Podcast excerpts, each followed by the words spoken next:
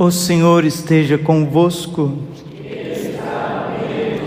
Proclamação do Evangelho de Jesus Cristo segundo Marcos. Jesus estava passando por uns campos de trigo em dia de sábado. Seus discípulos começaram a arrancar espigas enquanto caminhavam. Então os fariseus disseram a Jesus: Olha, por que eles fazem em dia de sábado o que não é permitido? Jesus lhes disse: Por acaso nunca lestes o que Davi e seus companheiros fizeram quando passaram necessidade e tiveram fome? Como ele entrou na casa de Deus no tempo que Abiatar era sumo sacerdote, comeu os pães oferecidos a Deus e os deu também aos seus companheiros? No entanto, só aos sacerdotes é permitido comer esses pães.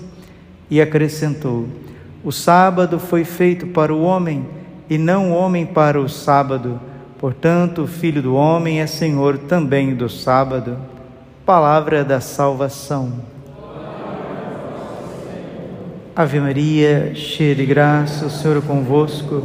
Bendita sois vós entre as mulheres Bendito o fruto do vosso ventre, Jesus. Santa Maria, Mãe de Deus, rogai por nós, pecadores, agora e na hora de nossa morte. Vinde, Espírito Santo, vinde por meio da poderosa intercessão, Imaculado Coração de Maria, vossa amadíssima esposa. Podemos sentar um pouquinho. Jesus, manso e humilde de coração.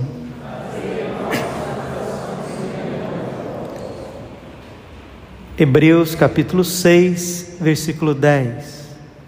Deus não é injusto para esquecer aquilo que estás fazendo e a caridade que demonstrastes em seu nome, servindo e continuando a servir os santos. Que palavra para te encher de alegria, para te encher de gratidão para te encher de esperança. Deus não é injusto para esquecer tudo que você já fez por Ele. Todos os santos terços, todos os cenáculos, todas as vigílias. Lembra que Jesus disse: Aquele que der ao menos um copo d'água a um desses, por ser meu discípulo, não ficará sem a sua recompensa não ficará sem a sua recompensa. Deus não é injusto para esquecer aquilo que estás fazendo e a caridade que demonstrastes em seu nome, servindo e continuando a servir os santos. Quem que são esses santos? É a igreja. Quem serve e continua a servir a igreja, os santos mistérios. Padre Pio, ele dizia assim: Jesus só é servido quando é servido segundo a sua vontade. E quando a gente serve a Deus com as nossas imperfeições, porque nós somos seres humanos marcados pelo pecado original, temos as nossas deficiências, temos as nossas misérias, temos as nossas falhas, temos as nossas más inclinações. Deus está vendo isso? Sim. Os santos padres da igreja dizem: é mais, é mais fácil que você pegue todas estas tuas debilidades e carregue-as com amor, do que se você tivesse muitas virtudes e fosse um homem orgulhoso. Mais vale uma carroça de misérias puxada por um cocheiro humilde do que uma carroça de virtudes puxada por um cocheiro orgulhoso.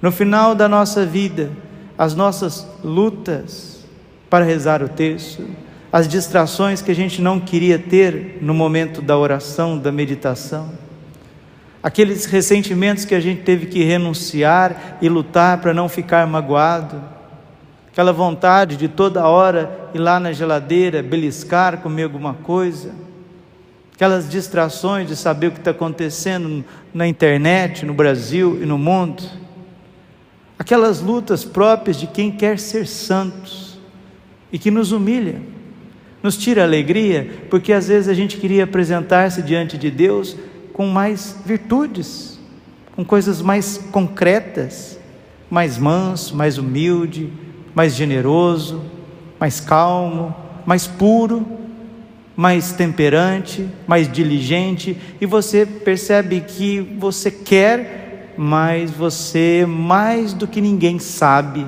que você convive com coisas que você não gostaria de conviver. Mas isso é o caminho da santidade, porque no final, a hora que você bater lá na porta do céu, e nosso Senhor abrir a porta e dizer: Oh, você chegou, você chegou, João, você chegou, José, você chegou, Ana, você chegou, Manuel, chegou, muito bem. Oh Senhor Jesus, eu cheguei e eu estou aqui te adorando, eu estou aqui te louvando, eu estou aqui dando tudo que eu tenho mas meu coração está apertado, Jesus, porque eu queria chegar aqui no céu e te oferecer obras melhores, um coração melhor. E veja que eu trouxe, Senhor: uma carroça de misérias, de defeitos, de lerdeza, Jesus.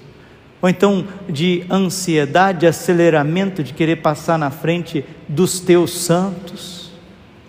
Aqui estou eu, Jesus, com as minhas misérias. Eu tenho até vergonha de mostrar a, a carroça para o Senhor. Não, minha filha, me dá a tua mão aqui. Não, meu filho, vamos lá, vamos lá ver as tuas misérias. Aí Jesus te pega pela mão, te abraça e vai levar você lá na tua vida.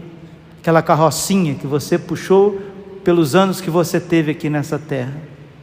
Aí você vai ver que todo aquele esterco toda aquela miséria se transformou em pérolas preciosas, num tesouro precioso, em joias raras, porque aquelas misérias, elas foram puxadas por um cocheiro, por um carroceiro humilde.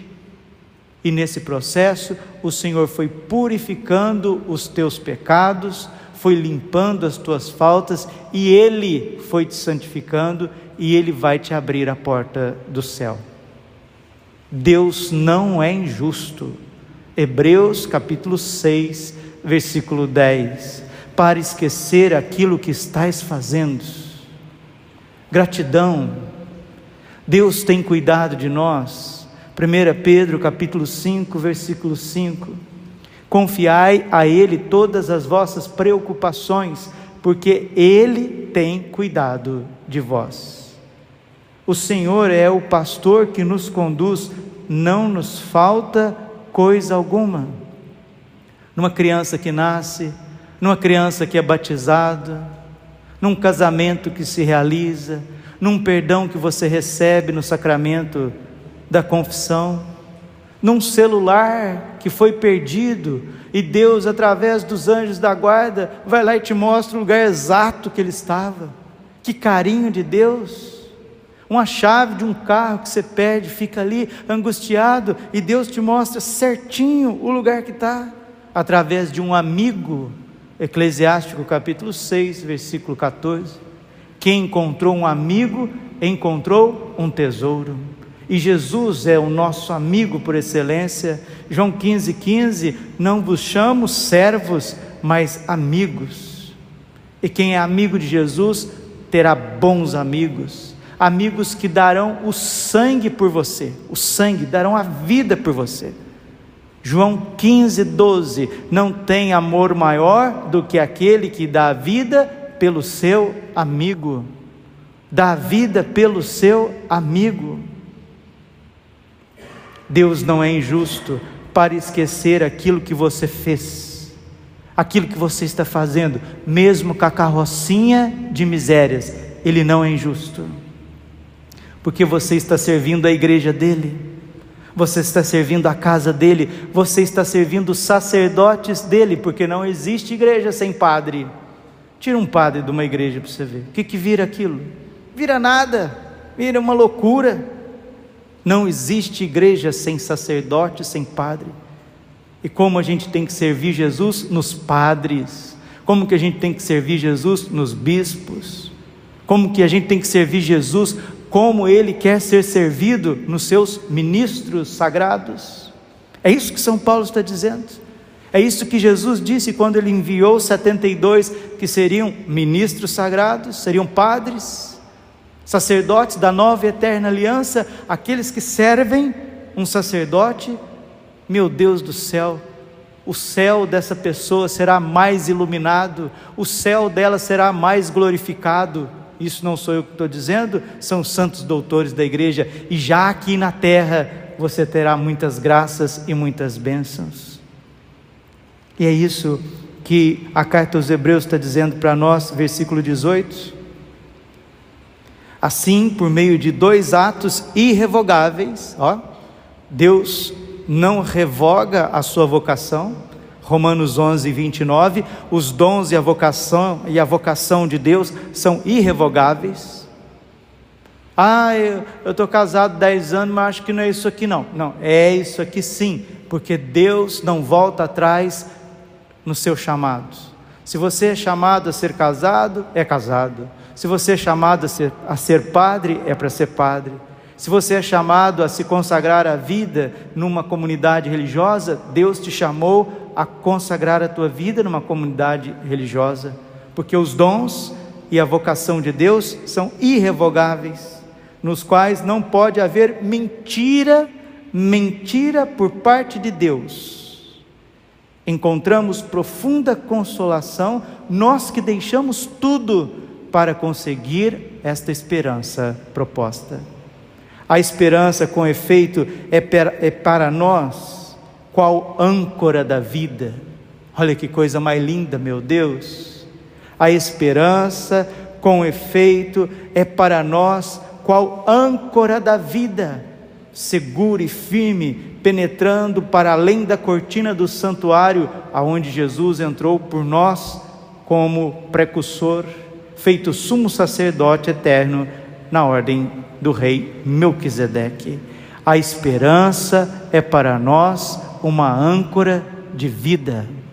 Romanos capítulo 5, versículo 5. A esperança não decepciona. Termino essa homilia, esta reflexão com vocês, querendo deixar bem claro, preste bastante atenção. Quanto mais as coisas estiverem difíceis, Quanto mais você vê a injustiça tomar conta, quanto mais você vê a inversão de valores, você vai ver o novo de Deus, o extraordinário nesta terra, porque Deus é fiel e Ele vai honrar aqueles que o honram. Primeiro livro de Samuel, capítulo 3, versículo 15: Eu honro aqueles que me honram.